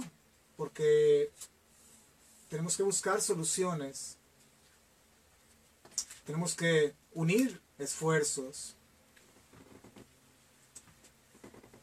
Tenemos que buscar la manera de cómo unir esfuerzos, aquellos que tenemos valores judeocristianos. Eh, yo como judío hispano, que amo la palabra de Dios, tengo que buscar unirme, y por muchos años lo he hecho, con mis hermanos cristianos, no importa de qué grupo, denominación o ideología cristiana sean. Tenemos que defender, proteger, promover esos valores, esos principios. Tenemos que reeducarnos en cuanto a realmente qué está pasando detrás de las cámaras. No podemos levantarnos en armas. No debemos de hacer una revolución armada.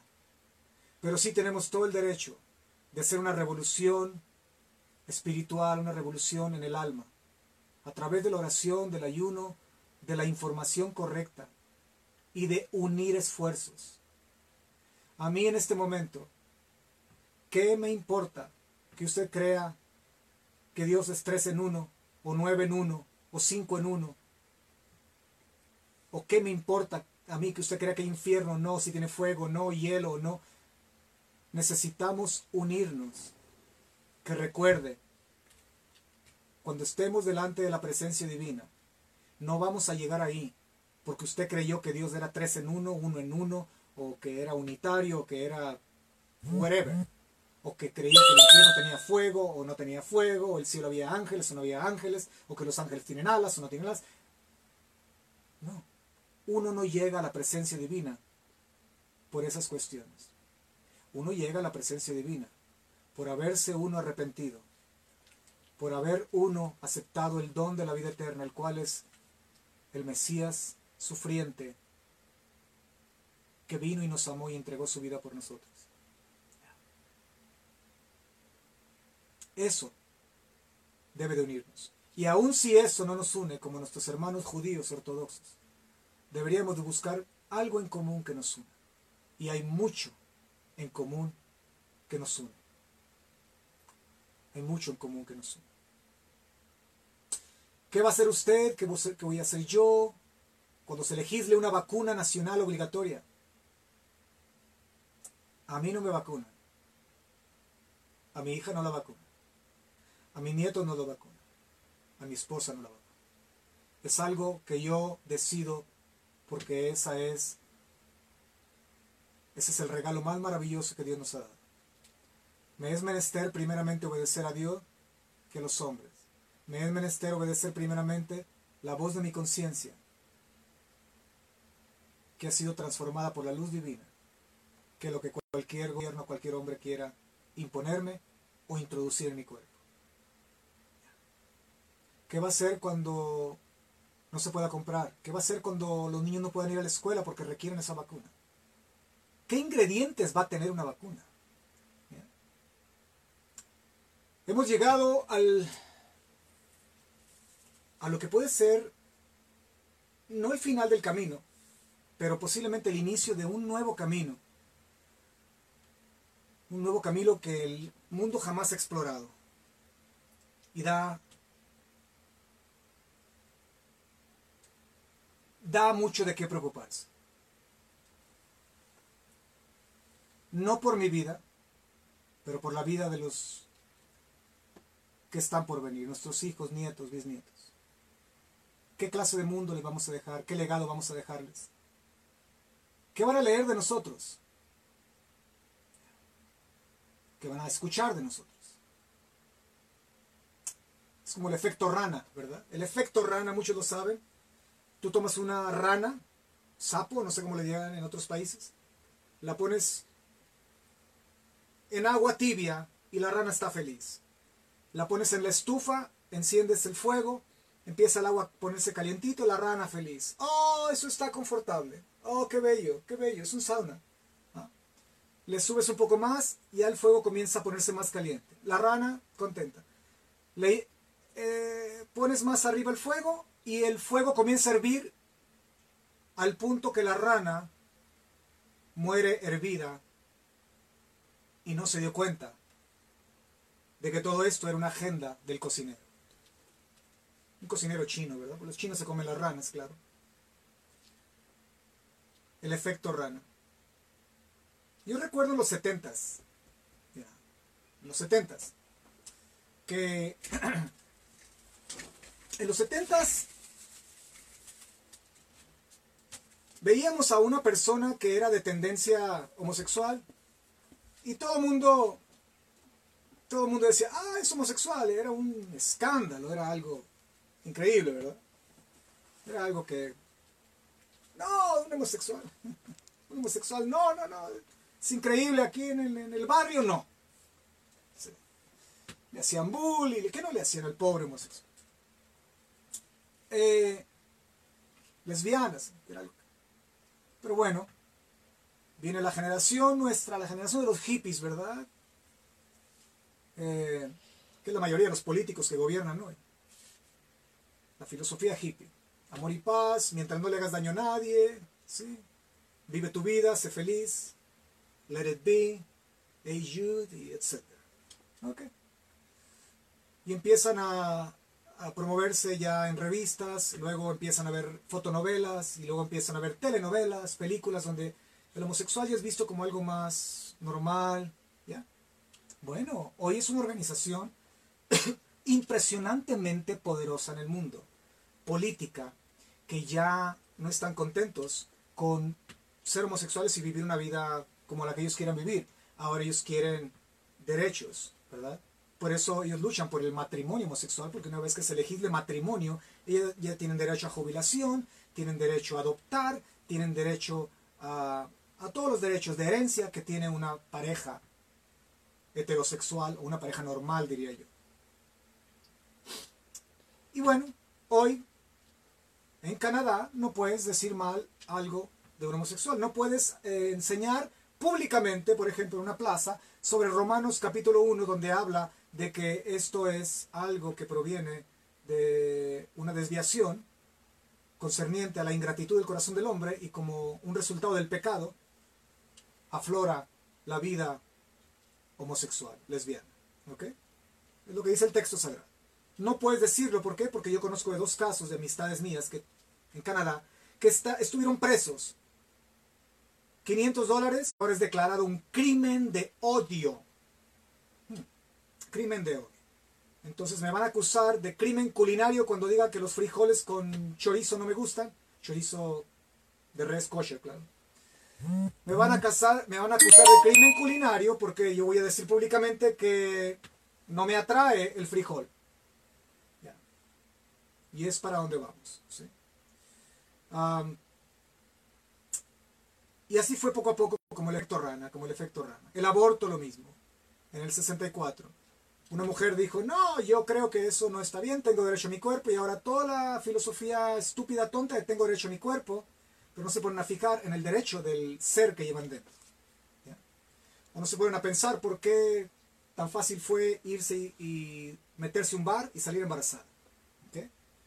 Eh, y argumenta todo tipo de cosas. No, pero las mujeres que son violadas, y bueno, ve las estadísticas, ese es un 0.1% muy bajo. Y ese es otro asunto que tocar cuando se trata de salvar una vida. Eh, cuando la vida de la madre está en peligro, por ejemplo, peligro de muerte. Pero se, se manipula todo, vaya. Se manipula todo y ahora tenemos el aborto ya como algo aceptable. ¿sí? Tanto el aborto como el matrimonio homosexual, tú le preguntas al promedio de estudiantes de eh, high school hoy día en las escuelas públicas de los Estados Unidos, las cuales han sido tomadas por maestros socialistas, eh, y les preguntas, ¿qué es una familia? ¿Crees tú que hombre y hombre es una familia? Claro que sí, tienen derecho a ser felices. Ok. El aborto, bueno, es que es el derecho de la madre. ¿Sí? Estos son los futuros gobernantes. Así es. Entonces, el efecto rana, una vez más, la ideología de género, que decir, ¿verdad? De que ah, ahora dices, ah, soy negro, aunque seas blanco, ¿verdad? Y tienen que, en el censo, tienen que ponerte negro, porque dices que eres negro. ¿okay? So, eh, ideología de raza. Oh, los blancos, los blancos son malos, los negros y los hispanos son víctimas. Ideología de raza, todo esto nace parte del nuevo socialismo, de la nueva agenda mundial. El blanco es malo, el negro y el hispano son víctimas. ¿ya? So, entonces, tenemos también el asunto del ambientalismo. Si bien es cierto, tenemos que proteger nuestro planeta, claro, cuidarnos, echar basura, la contaminación, tenemos que poner atención, cuidar los mares, etc. Pero hoy día esto ya es una agenda política. ¿Por qué? Porque el enemigo número uno del socialismo, y lee lo que es socialismo, por favor, estudia lo que es socialismo, Estudia lo que es socialismo, por favor. Infórmate. No lo que te están enseñando en las escuelas públicas de lo que es el socialismo. El enemigo número uno del socialismo es el capitalismo, el mundo libre, el mundo de la empresa. Ah, pero los ricos son malos, los blancos son malos. Entonces hay que parar de hacer ese hoyito en, ah, en Wyoming. Eh, Oh, dicho sea de paso, hace un momento mencioné Montana, es Wyoming, el estado que tiene 500 mil habitantes, medio millón de habitantes. Disculpa. Ah, hay que parar de hacer ese hoyito en Montana, ¿por qué? Eh, porque el gusanito que come el venado eh, está en peligro de extinción. Y ese eh, hoyo que van a hacer ahí eh, es producto de la avaricia de los blancos, de los malos, de los ricos. Y, ese petróleo que va a surgir de ese orificio de la tierra va a traer más mal al mundo. ¿Y sabes qué sucede? Que este movimiento político ambientalista logran su cometido. Ahora la economía procede de, va a depender de lo que el petróleo árabe diga. Por eso ahora en los Estados Unidos de América, el presidente Trump dijo, no más no más petróleo árabe. Y Estados Unidos, hoy día, gracias a la administración Trump, es el país número uno exportador de petróleo al mundo. No Arabia Saudita, no Irán, no Venezuela, Estados Unidos de América. Y el exportador número uno de gas. Con la administración Obama esto jamás hubiera sido posible, menos con Hillary Clinton, por sus ideales socialistas. Entonces, todas estas caras del socialismo ah, son parte de esta agenda global. Oh, el calentamiento global. Bueno, yo recuerdo en los 70s, experiencia en los 70s llegó una revista a mis manos que era el Newsweek o New York Times. Y decía, era de los 70s, llegó, eh, no sé cómo llegó a mis manos, pero decía el mundo se congela, el congelamiento global. Y el científico que hablaba en este reportaje decía que el mundo se iba a congelar, porque eh, la industrialización, etcétera, etcétera, la mano del hombre. Y bueno,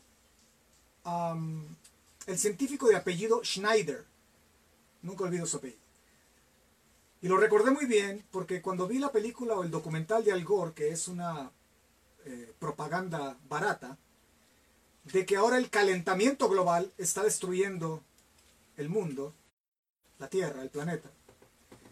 ¿Quién creen que era uno de los directores de este documental? El científico Schneider.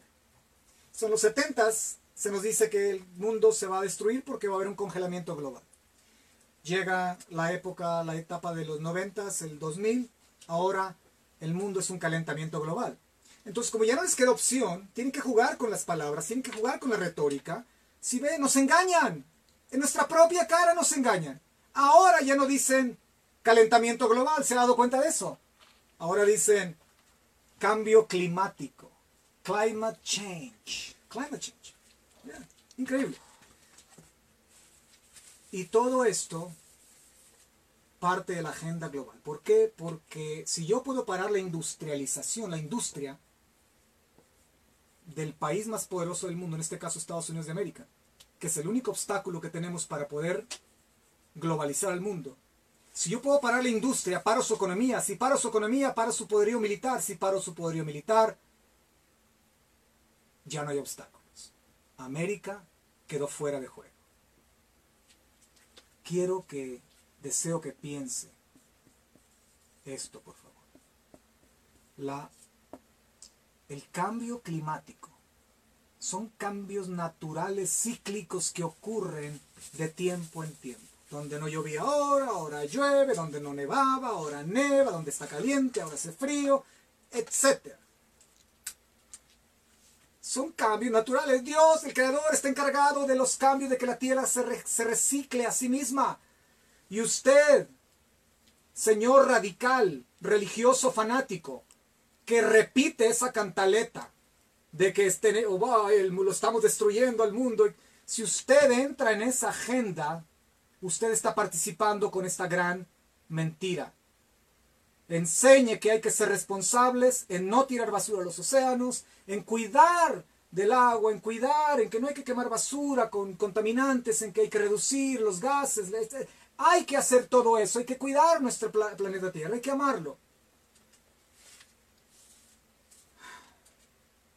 Pero no se politice, por favor. No entre en el juego de esa agenda socialista tan sublime para muchos. Socialismo, para muchos, es el Mesías del mundo. Mucho cuidado. Bueno, eh, creo que ah, necesitamos informarnos, reeducarnos, todos, no solamente yo, constantemente, eh, ir a fuentes veraces, orar, buscar de Dios sinceramente, con todo el alma, independientemente de tu afiliación espiritual, religiosa. Eh, necesitamos humillarnos, buscar de Dios con todo el alma. Y, y dejar de pensar que hablar de estos temas es algo malo, pecado o peligroso. No. Los profetas sabían de política, los profetas sabían de todos estos temas, por eso podían participar en la vida activa de la nación del pueblo judío. De hecho, el Mesías bendito cuando regrese a la tierra, él regresa como el rey de los judíos. Y él regresa con su reino. El reino implica un gobierno, el gobierno de Dios en la tierra. Y un gobierno implica que Dios va a traer, déjame usar la palabra, la política genuina pura, perfecta, justa, equitativa, sana, sagrada y santa. Él es el político por excelencia, justo, puro, santo, equitativo, moral. Entonces no tengamos miedo a hablar de este tema. Pero para poder hablar de este tema, tenemos que ir a las fuentes correctas. No porque lo escuchaste de un individuo que simplemente habló, no porque solo me estás escuchando en mí. Pero investiga, infórmate y asegúrate de estar en la fuente correcta. eh, soluciones las tenemos que buscar temporales y soluciones eternas. Mientras caminemos haciendo lo que es justo, lo que es correcto en este mundo, ya tenemos la solución eterna. Pero ¿qué hacemos con la solución temporal? Bueno, hay que seguir haciendo lo que es correcto, hay que seguir haciendo lo que es justo, lo que es santo, lo que es sagrado. Hay que seguir eh, adelante con la agenda divina. Eh, pero también necesitamos prepararnos en muchos aspectos. Mentalmente. No solo espiritual, pero mentalmente, emocionalmente, financieramente. Eh, mi familia y yo, amigos y hermanos míos, hemos llegado a conclusiones sanas y, muy, muy veraces, muy efectivas. Si usted aún no lo ha considerado, eh, creo que es prudente que lo comience a hacer. Prudente y sano. Orar como nunca antes lo ha hecho. Al Dios de nuestros padres, al Dios de Abraham, Isaac y Jacob. Consulte gente sabia y moral. Y sobre todo, confíe en Dios. Suceda lo que suceda. Pase lo que pase. Un día cuando todo este drama de la humanidad pase, cuando todo termine y estemos de regreso en casa, entonces descansaremos en la presencia divina. Pero por el momento atrevámonos a hacer algo mucho más de lo que hemos hecho hasta aquí, con nuestras familias, con nuestros seres amados, con nuestras amistades, con el enemigo, con procuremos hacer mucho más de lo que hemos hecho hasta aquí. Es lo único que nos toca. Hacer lo que es correcto, mantener haciendo lo que es correcto, buscar soluciones correctas, apropiadas, justas, puras, santas.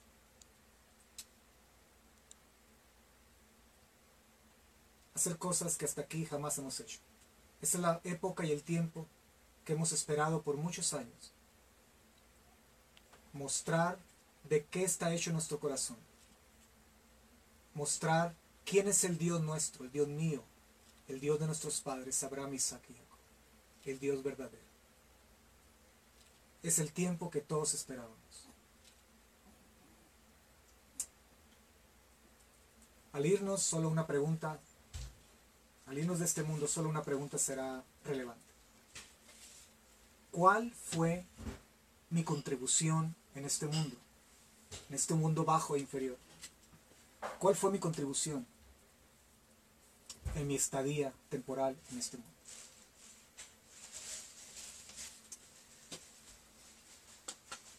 Me despido por el momento desde mi oficina en mi rancho de Abbey Republic, desde la República de Texas.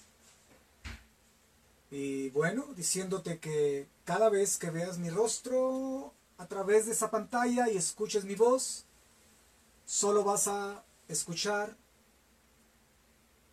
información divina, la cual va a traer como resultado entretenimiento sagrado para tu alma. Pasa una bella tarde. Shalom, shalom.